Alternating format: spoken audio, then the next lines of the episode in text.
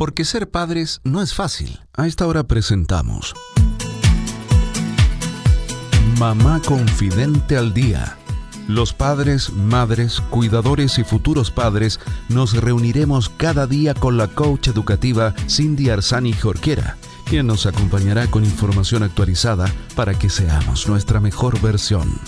Bienvenidos. Hola queridos amigos de Mamá Confidente al Día.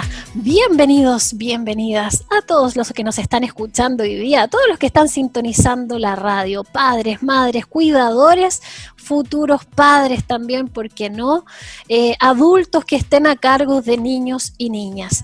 Soy Cindy Arzani Jorquera y te voy a estar acompañando estos minutos con datos, entrevistas con información de calidad en el área de la maternidad, crianza y educación, porque aquí en Mamá Confidente estamos convencidos de que juntos podemos aprender, de que podemos hacer mejor las cosas, de que podemos ser nuestra mejor versión, de que lo que veníamos haciendo, quizás podemos hacerlo de una manera diferente.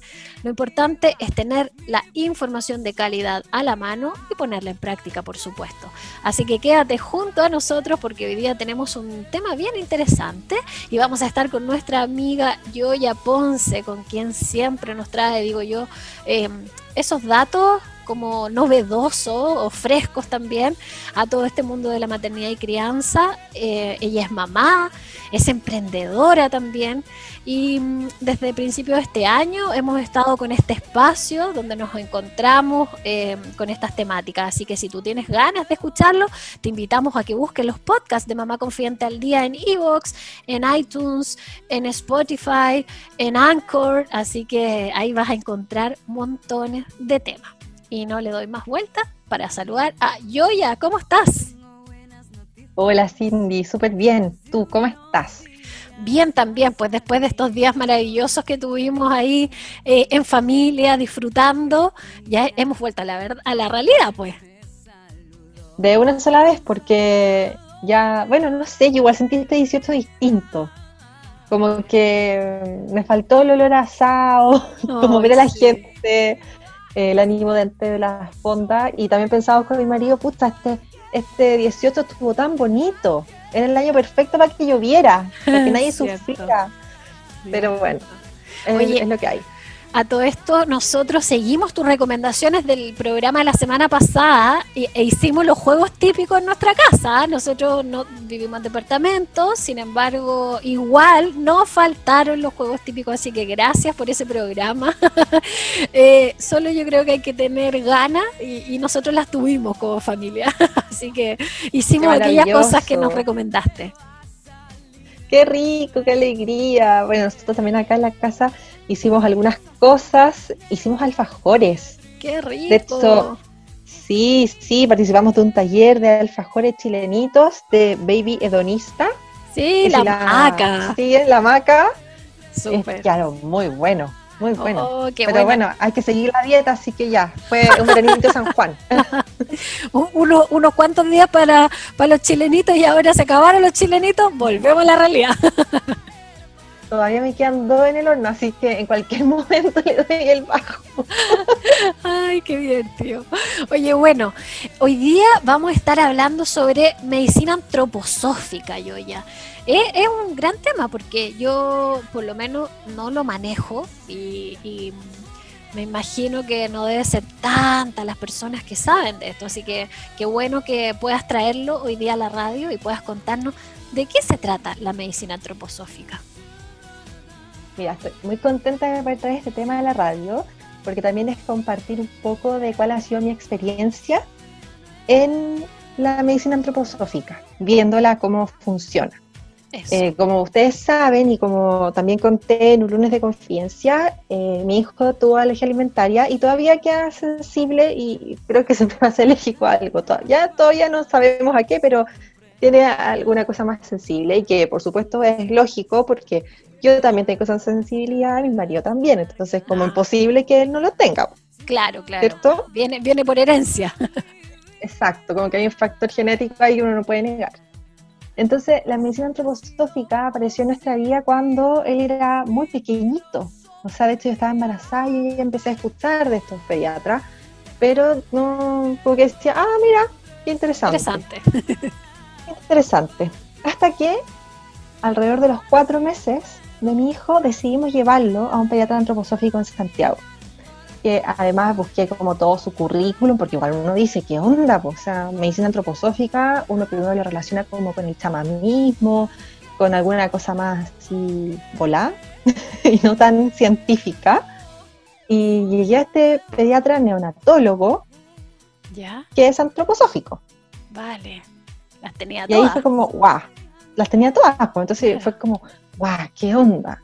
Y llegamos a la consulta y me acuerdo, bueno, ese tiempo, ahora esto no es así porque, bueno, el COVID nos ha cambiado nuestra forma de, de hasta cómo ir al doctor, pero en su consulta todo era el estilo Waldorf.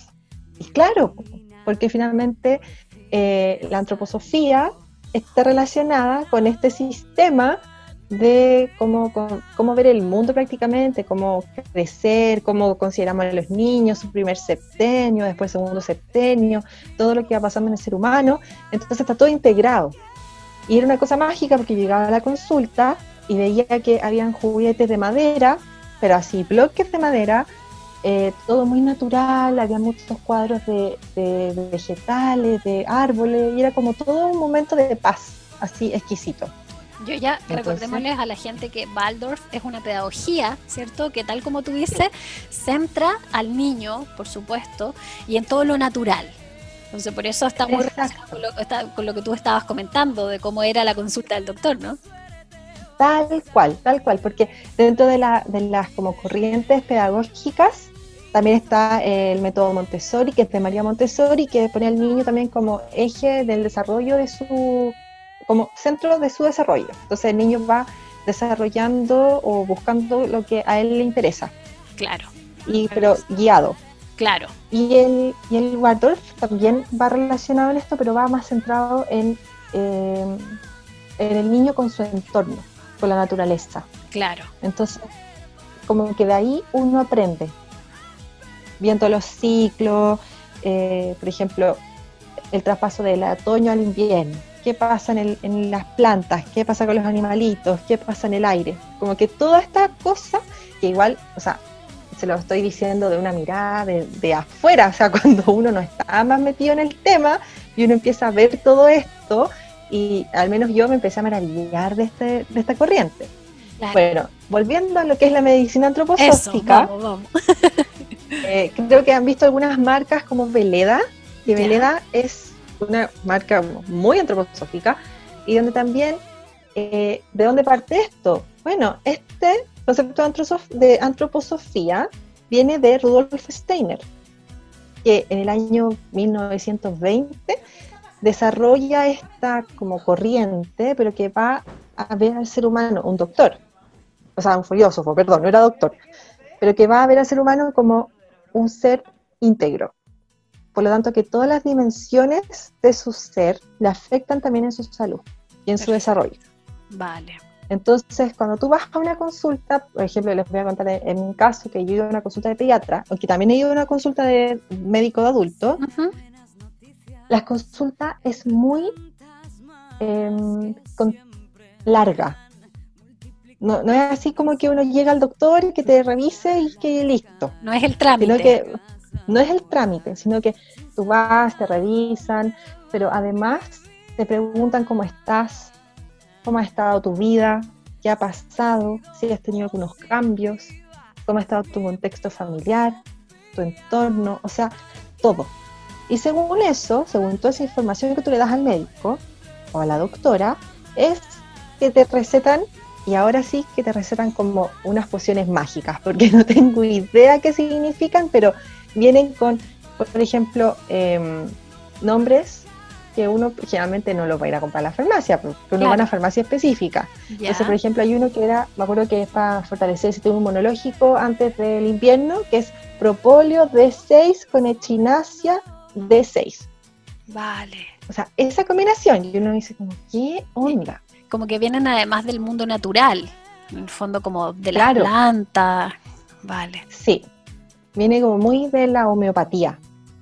pero no se compra en farmacias homeopáticas tradicionales, sino que hay farmacias antroposóficas que lamentablemente solo hay en Santiago, pero que para fortuna de todos hacen envíos a todo Chile.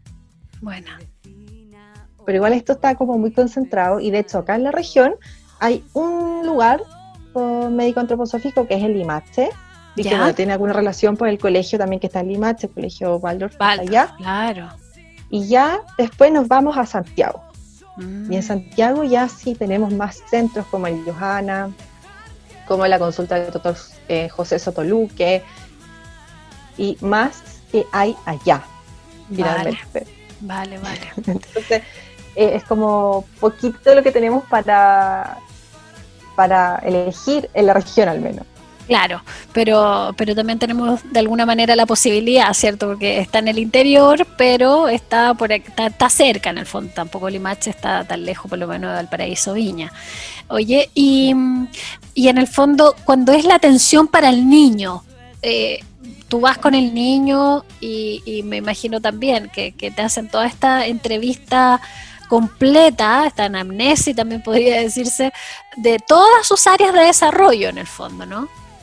Sí, de todas. O sea, por lo menos eh, a mí me cargaba ir al pediatra del Miguel, al pediatra antroposófico del Miguel, porque todas las veces yo salía llorando, pero yo, porque era el único que me preguntaba cómo estaba yo. Y eso para mí era como tan sensible, porque eh, estar pasando por eh, un puerperio, estar pasando por una alergia alimentaria, por una dieta de exclusión, por cansancio, porque también, o sea, al ser único hijo, eh, primeriza, como que uno está viviendo cosas que son totalmente desconocidas, vivir el duelo de lo que uno era antes, de lo que uno es ahora. Por supuesto. Era el único, y, siento que yo me, nos dimos muchas vueltas por otros médicos tradicionales, era el único que me preguntaba cómo estaba yo. Y que también me mandaba también a mí cosas, así como, ya, mira, tú estás muy estresada, eh, necesitamos que estés más calmada, así que mira, esto, ¿no? va a estar súper bien tú, bien él. Porque, claro, porque yo creo que es impresionante el reconocer, ¿cierto?, que a veces nuestros hijos son el reflejo de, de, lo que nosotros estamos manifestando, lo que nosotros estamos viviendo. Y probablemente muchas de nuestras enfermedades también tienen que ver con algún ámbito, alguna historia de nuestro propio pasado. Y ese pasado hoy día se hace presente y nos afecta de alguna forma. Entonces, eh, qué bonito poder encontrar a alguien que, que que te ayuda a verlo, ¿cierto? Desde la medicina y desde ahí también te acompaña para, poder sanarlo. Em, Exacto. Donde se vincula también que las enfermedades o las condiciones también son reflejos de una emoción, de una emoción que a veces no es de esa personita, pero sí, exacto, que está guardada y que a veces es el reflejo, como tú decías, de los padres. Entonces, ¿por qué es tan importante ver eh, al ser humano como un todo, no como eh, la persona única? Eso les quería contar hoy día, espero que les haya gustado y que se metan a investigar más, porque de verdad es una maravilla. Eso, yo creo que hoy día poco a poco todos estamos en expansión de conciencia y, de alguna forma esto nos puede hacer sentido, ¿cierto? Eh, eh, esperamos que, que, así sea, para que le resuene al que le resuene, ¿cierto? Y que pueda eh, acercarse. Mí, particularmente, nosotros no hemos tenido un acercamiento a la antroposofía, en realidad, pero, pero me, hace sentido absolutamente todo lo que estabas planteando. Así que bueno, lo dejamos ahí. Quizá podríamos invitar a alguno de estos médicos algún día para que nos hable, ¿cierto?, en primera persona y nos pueda contar un poco más sobre cómo vivirlo con nuestros hijos, con nuestras hijas y, nosotros como adultos también. Me encantaría, creo que sería un súper eh, regalo para toda la comunidad. Maravilloso, gracias Yoya. los contactos. Eso, muchas gracias a ti Yoya por haber traído este tremendo tema. Gracias a ti City por el espacio de poder compartirlo. Un abrazo. Y de esta manera, queridos amigos, también me despido de ustedes. Les envío también un gran abrazo a ustedes, a toda la familia, esperando que esta tarde puedan abrazarse, puedan dedicarse tiempo para ustedes personalmente y también en familia, porque no hay nada mejor hoy día que valorar este tiempo que tenemos para estar más cerca que nunca, para estar más disponibles también para nuestros niños y más consciente también de nosotros, de cómo estamos, cómo están ellos, cómo estamos conectando. Les mando un gran abrazo, mucho amor para todo el mundo y nos vemos mañana aquí en Mamá Confidente al Día. Chao, chao. Porque ser padres no es fácil. Hemos presentado Mamá Confidente al Día, programa especialmente destinado a los padres, madres, cuidadores y futuros padres con la coach educativa Cindy Arzani Jorquera. Así lograremos ser nuestra mejor versión.